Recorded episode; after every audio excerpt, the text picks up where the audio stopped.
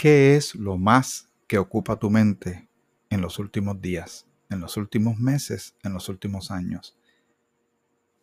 ¿A qué más tú le estás dando pensamiento que tú estés consciente de que estás pensando mucho en el mismo asunto? Ese asunto que ocupa tu mente te bendice, te trae calma, te quita el sueño, te pone de mal humor, te causa ansiedad. ¿Cómo, cómo está reflejándose ese pensamiento en tu vida, en tu relación con los demás? Estamos tocando el tema de la salud mental en esta nueva serie en Grace 21, Gracias para el siglo XXI.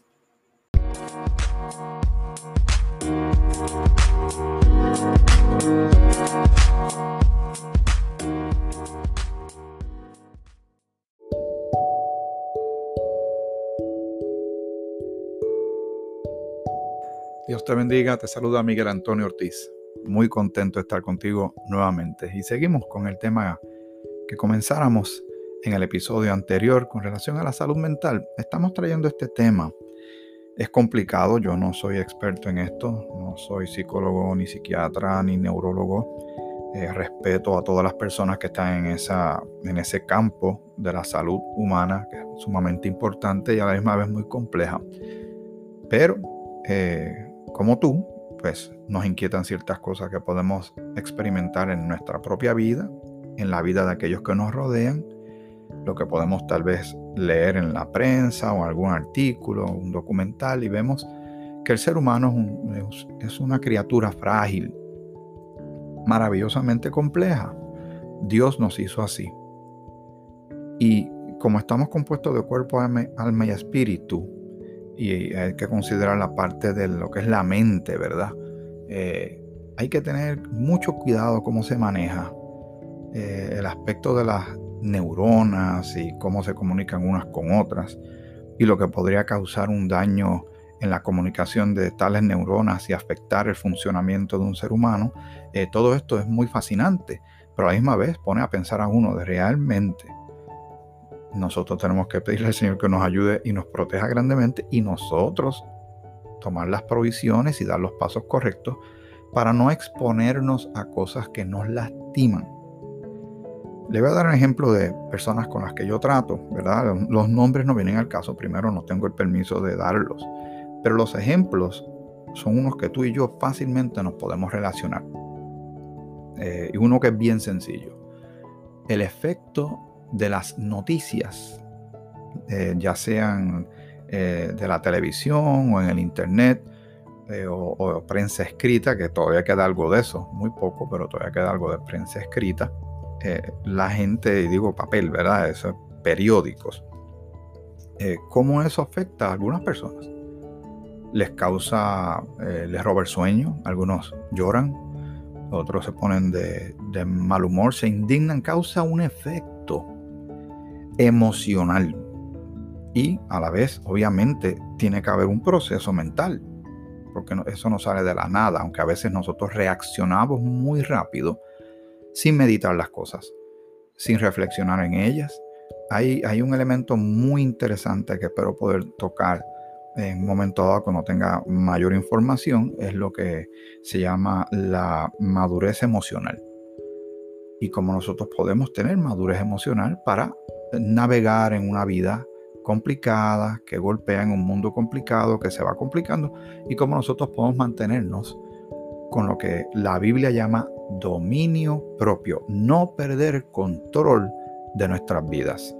Esto es bien importante para ti y para mí, sabiendo claramente que el Señor quiere lo mejor para ti y para mí. Así que espero que tengas tu Biblia a la mano, que puedas compartir eventualmente, si así lo deseas, si tú consideras a alguien que tal vez pueda escuchar este tipo de programa, tienes el permiso de compartirlo, hacérselo llegar y, dejar que la persona lo considere. Eh, le doy gracias al Señor por todas las personas que escucharon y la gran cantidad de veces que se escucharon estas grabaciones en el año 2020 cuando comenzó eh, Grace 21, Gracias para el siglo 21. Y gracias porque me permites caminar contigo. Todavía andamos juntos. Yo pensé que era un tiempito corto, pero todavía estamos juntos y con mucho gusto. No, yo no lo lamento.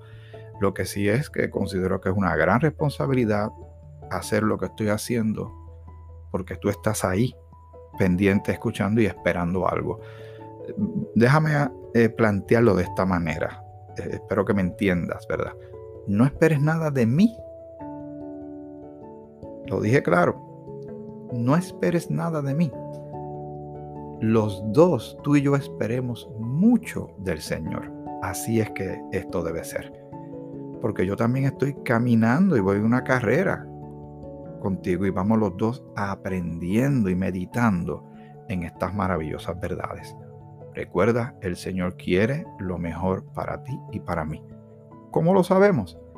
Envió a su Hijo Jesucristo a morir en la cruz, cargando tus pecados y los míos. Esa muerte, Él la hizo suya, pero realmente esa muerte era tuya y mía.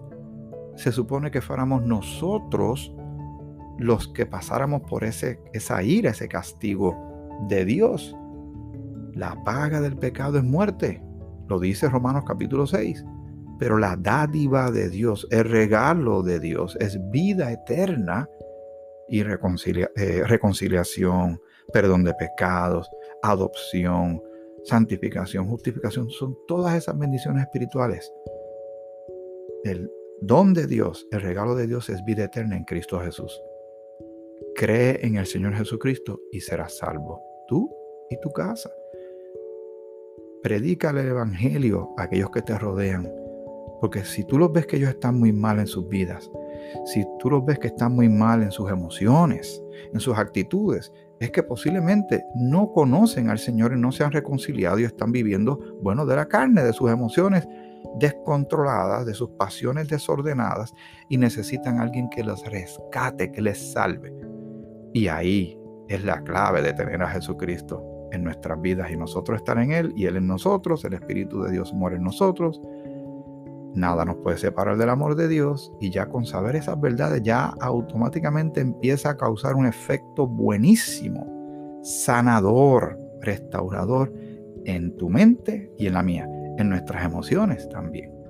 Por eso es importante que tú que me estás escuchando tengas a Cristo como tu único y suficiente Salvador y que tú le compartas el mensaje que tú dirás, pero ¿qué le digo? Lee los primeros cuatro versículos de Primera de Corintios capítulo 15 y ahí está el Evangelio, que Cristo fue a la cruz por nuestros pecados, fue sepultado y resucitó al tercer día. Ese es el Evangelio, que todo el que cree en Cristo y que, que hizo eso por, por él o por ella, y pone su fe en Él, no dependiendo de más nada, recibe salvación y comienza una vida nueva. Si alguno está en Cristo, nueva criatura es. Las cosas viejas pasaron y aquí todas son hechas nuevas. ¿Dónde dice esto?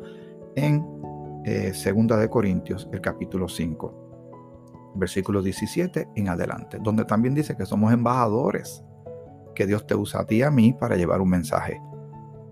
Esto es bien importante porque si no vamos a seguir viendo gente cayendo a nuestro alrededor emocionalmente.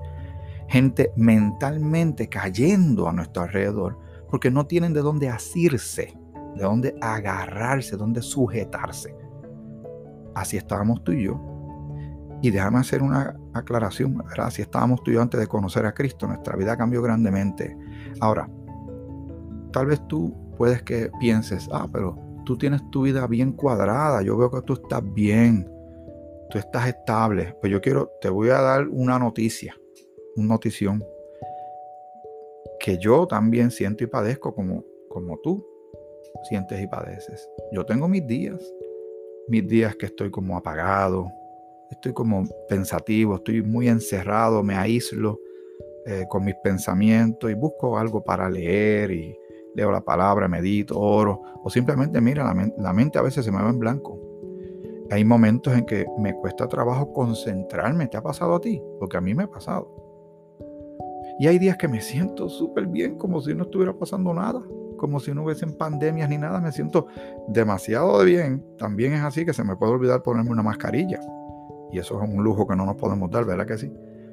Así que tenemos estos vaivenes estamos todavía en estos cuerpos frágiles hasta que no nos dé un cuerpo nuevo, incorruptible, que es una de las promesas que tenemos de parte del Señor en Primera de Corintios capítulo 15, que esto corruptible, este ser nuestro corruptible se tiene que vestir de incorrupción y estará apto para estar en la presencia del Señor. Tenemos ciudadanía celestial. El Señor nos quiere con Él allá en su presencia. Y, como estamos así ahora mismo, no podemos ir. Él nos va a dar algo apto para estar en ese lugar. Ya tenemos salvación, que era lo, lo primero. lo demás son todas esas bendiciones espirituales que vienen por parte del Señor. Y nada más meditar en estas cosas ayuda. A mí me ayuda. Me llena de, de paz, de calma, de esperanza. Vamos a Mateo, el capítulo 6, siempre recordando quién habla, a quién le habla, cuando le habla, ¿verdad? Jesucristo, Jesús, en este caso, está en su ministerio terrenal. Todavía no ha ido a la cruz a entregar su vida. Todavía en esto que vamos a leer, Él sigue enseñando, discipulando, hablando de un mensaje, de un reino que se va a establecer eventualmente. Cuando Él regrese, Él va a establecer un reino de mil años. Buen tema para otro día. Pero Él está hablando mayormente a la gente de Israel. Él está hablando a ellos, nada, a la misma gente que después terminaron crucificándolo, pero él está haciendo el ministerio y hay, como entendemos claramente cuando trazamos la palabra de Dios correctamente, como dice el apóstol Pablo, que uno tiene que trazar la escritura. En inglés dicen rightly dividing the word, ¿verdad? Dividir la palabra correctamente y saber quién habla, a quién le habla, cuándo le habla, por qué le habla y para qué le habla entendemos que toda la escritura es inspirada por Dios y podemos sacar enseñanza. No todo lo que dice la Biblia yo lo tengo que aplicar porque no todo se refiere a ti, a mí. Pero hay instrucciones claras que se dirigen a ti, y a mí, que somos miembros del cuerpo de Cristo. Dice el capítulo 6 de Mateo, versículo 19 en adelante. Esto estoy seguro que tú lo has escuchado antes y vamos a meditar en esto, estamos hablando de salud mental y todas sus ramificaciones, ¿verdad? Dice, Jesús le está hablando a ellos y obviamente eh, sabiendo que él, en toda la escritura, en el Antiguo Testamento habla de que eh, nuevamente Israel estará en su sitial y, y, ya no van a tener esos peligros que tienen ellos alrededor de tantos enemigos que han tenido por tantos siglos, etcétera. Y él le dice lo siguiente, no os hagáis tesoros en la tierra.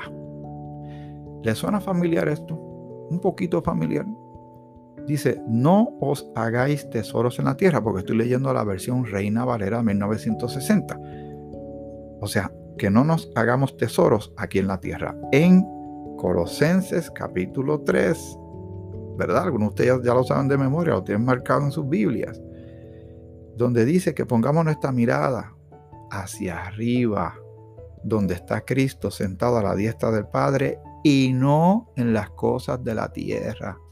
Después con calma lo lees. Y dice el Señor a los que están ahí en ese momento, Jesús les dice, no os hagáis tesoros en la tierra, donde la polilla y el orín corrompen Usted sabe que la polilla cuando entra acaba con un montón de cosas. Ahora hay mucho material plástico y PVC, etc. Pero la polilla hace un daño tremendo. Vamos a pensar también en el comején o en la termita. Que estas, estas criaturitas pequeñitas hacen un daño terrible, dañan las cosas. Y el orín, ni hablar. ¿Verdad? No soy químico, pero realmente eso es una especie de ácido ¿verdad? Y dice, y donde los ladrones minan y hurtan, está diciendo y está dando unos ejemplos para que ellos puedan entender de que no hagan tesoros aquí en esta tierra, de este lado de la vida. ¿Por qué? Porque aquí las cosas, la polilla, el orín, lo corrompen, lo dañan, lo destruyen. Y luego dice, donde los ladrones minan y hurtan. ¿Cuántas personas? A veces uno está leyendo el periódico y se sorprende cuando dice ladrones eh, fuerzan ventana al lado norte de casa en tal lugar, en tal pueblo, los ladrones entraron y se llevaron 50 mil dólares. Y uno dice, pero ¿qué hace una persona con 50 mil dólares en la casa? O con 20 mil dólares. Si hay bancos y cosas así. Pero ahí está. El ladrón supo que ahí había algo y ahí se llevó todo ese dinero, tal vez de muchos años de sacrificio, de que había mucha esperanza en ese dinero que era para tal o cual plan, y todo se pierde en un segundo y otro se lo disfrutó. Dice, ya está dando la instrucción de que no se haga tesoro en las cosas de la tierra. Y como Dios siempre hace, que es un patrón que hemos visto y yo lo he compartido contigo muchas veces, que el Señor cuando pide que saquemos algo de nuestra vida no deja el hueco vacío, lo llena con algo, ¿verdad? Pues que no estemos pensando en tesoros en la tierra, sino más bien dice, sino haceos tesoros en el cielo. ¿Ves que se parece mucho a lo que dicen Colosenses, el capítulo 3, en sus primeros versículos? Haceos tesoros en el cielo, donde ni la polilla ni el orín corrompen, y donde ladrones no minan ni hurtan. Porque donde esté vuestro tesoro, y aquí hay una regia bíblica bien famosa y muy práctica, muy práctica. Porque donde esté vuestro tesoro, o sea, las cosas que usted atesora están ocupando un lugar importante en su mente, en su vida, en su lista de prioridades. ¿Verdad que sí? Nos pasa, te pasa a ti, me pasa a mí. Donde esté vuestro tesoro, allí estará también vuestro corazón. Y por eso el Señor en la palabra le dice que cuidado con las riquezas, ¿verdad? Cuidado con los afanes de este mundo, con los afanes de la vida, con los vicios, con las, eh, las pasiones desordenadas, con el mucho vino, ¿verdad? Eh, eh, lo que es la, la borrachera, el embriagarse. A eso le podemos añadir que aunque no están en la Biblia, es obvio, ¿verdad? Las drogas y el vicio de jugar, este, tanta gente que va a los casinos y le dicen, pues, pero eso yo no le hago daño a nadie con eso, es para entretenerme. Entonces la persona ha determinado en su propia mente, ¿verdad? En su propia regla y sistema de, de justicia, de autojusticia, de justificación, de decir, bueno, consumir mucho alcohol hasta que yo me emborrache no es malo, esa es mi vida consumir mucha droga hasta que eh, quede inconsciente, eh, eso no es malo, es mi vida. Ir a un lugar y gastar todo el dinero no importa, ese es mi dinero, yo hago con lo que yo quiera, es mi vida. Usted cuando escucha eso, ¿usted le hace sentido? Eso le parece de una persona que está realmente en control de su vida. Pensemos un poquito más allá ese tipo, esa vida, ¿quién se la dio? Esa, existencia que tiene esa persona. Va a decir, bueno, yo salí de mi papá y de mi mamá. Pero no se da cuenta que quien hizo el género humano es Dios y el que da la vida es Dios. Y que nosotros ah, gastamos mucho tiempo de, de nuestra vida en cosas que realmente no edifican, no glorifican a Dios, no bendicen a nadie y nos ponen en grave peligro. Y más aún, esas cosas consumen nuestro pensamiento. Hay una correlación bastante estrecha entre las personas que caen en vicios de droga y cómo está funcionando ese cerebro. En las personas que tienen el vicio de jugar, que hasta apuestan sus carros, sus prendas y hasta sus casas y las pierden y que tienen que jugar todas las semanas porque tienen miedo de que el número que ellos llevan 25, 40 años que nunca ha salido, no vaya a ser que ahora salga. Y gastan ese dinero así. Eso está consumiendo su mente y eventualmente le va a causar otros problemas. Problemas como ruina financiera. Eh, le come la mente, le están pensando en eso la mayoría del tiempo. Y estoy dando unos ejemplos eh, hay otros ejemplos más complejos y también igual de serios, como la persona que cae en el vicio de la eh, pornografía, que lo único que piensa es en eso y está buscando una oportunidad para exponerse a eso. Y consume no minutos, puede consumir horas viendo pornografía. Y uno puede decir, bueno, pero eso es cada cual con su vida. Pero volvemos otra vez a los fundamentos. ¿Eso es vida? Que alguien nos defina a nosotros qué es calidad de vida. Yo solo menciono a ustedes en otros capítulos que al día de hoy, cada vez que yo hago la pregunta, que alguien me diga qué es calidad de vida, casi nadie me lo sabe decir, aunque la calidad de vida la encontramos en la vida que tenemos nueva, una vida, novedad de vida, una vida centrada en el que nos salvó, en Jesucristo, en el Padre, el Hijo, el Espíritu Santo y la palabra, porque ahí tenemos cosas que son verdaderas, honestas, puras, digno de alabanza. Pero estas cosas del mundo lo que están haciendo es acabando con nosotros. La persona que guarda muchísimo rencor, eso le come el pensamiento y las emociones. Le puede robar hasta el sueño, hasta el patrón de alimentación. Y yo estoy hablando de cosas que tienen que ver mayormente con adultos, pero usted sabe cuántas cosas están afectando mentalmente a los niños. A niños que no se les supervisa y se les deja un, celular en la mano. Es una herramienta tan poderosa como un celular, que tiene acceso a toda la información global, si tan solo pone el dedo donde no es. Y estos nenes son muy tecnológicos y nosotros, ah, nos maravillamos, mira qué inteligente es el nene. Lo estamos exponiendo a peligro a una mente que no tiene la madurez para poder discernir y de ahí puede terminar en un vicio.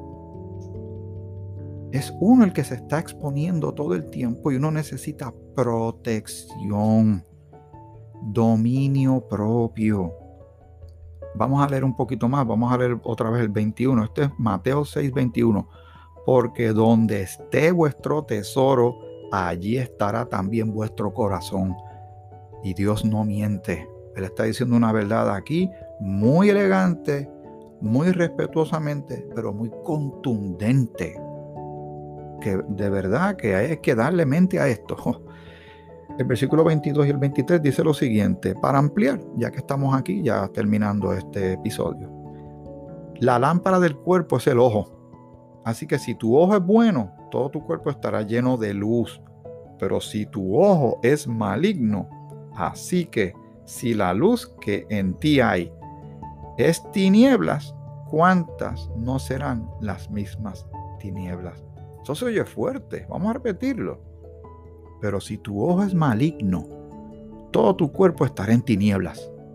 Así que si la luz que en ti hay es tinieblas, ¿cuántas no serán las mismas tinieblas?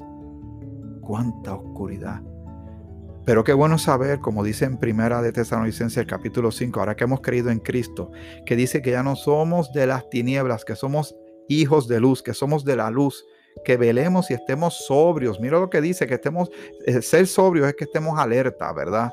Que estemos bien pendientes. Si están escuchando algo de fondo, ya estamos otra vez en las mismas, ¿verdad? La gente sale y pasa con sus vehículos y ponen su musiquita, que yo no sé ni lo que dicen, pero ahí le va. Que el Señor le bendiga, quien quiera que sea. y yo le doy las gracias al Señor que ustedes dicen, no se oye la, música, pues yo me alegro porque no tienen que oír eso que está pasando por ahí. Mire, yo voy a coger de ejemplo esa persona que pasó por ahí.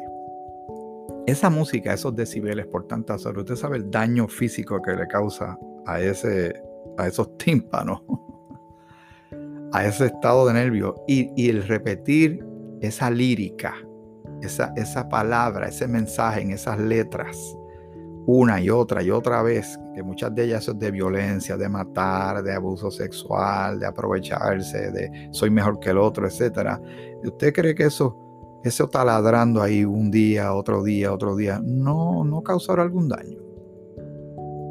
No cambiará una actitud, una manera de ser. Lea, hay libros sobre eso. El ser humano nos encanta la música y por eso hay que tener cuidado también, ¿verdad? La música que uno escucha, la letra, porque a veces la gente le encantan canciones pero no están pendientes a lo que dice la letra. Inclusive nosotros los cristianos tenemos que estar pendientes hasta ciertas canciones cristianas que sus mensajes no se sostienen por la escritura. Son canciones que nos parecen sanas, pero a nosotros nos gustan que sean bíblicamente sostenibles, bíblicamente centradas, porque a quien le tiene que gustar no es a mí, esos temas tienen que exaltar el nombre de nuestro Señor y Salvador Jesucristo. En estas cosas pensad, dice la Escritura. Y tenemos que cerrar ya. Y cerramos con una pregunta para que tú y yo meditemos. ¿dónde está nuestro tesoro? ¿Qué es lo más importante para nosotros ahora mismo en este momento? ¿Será Dios? ¿Será la casa? ¿El dinero? ¿El coronavirus? ¿Qué es lo que está ocupando nuestra mente? Donde esté nuestro tesoro, allí estará nuestro corazón. Hasta aquí Grace 21. Gracias para el siglo XXI. Que el Señor te bendiga. Te bendiga mucho.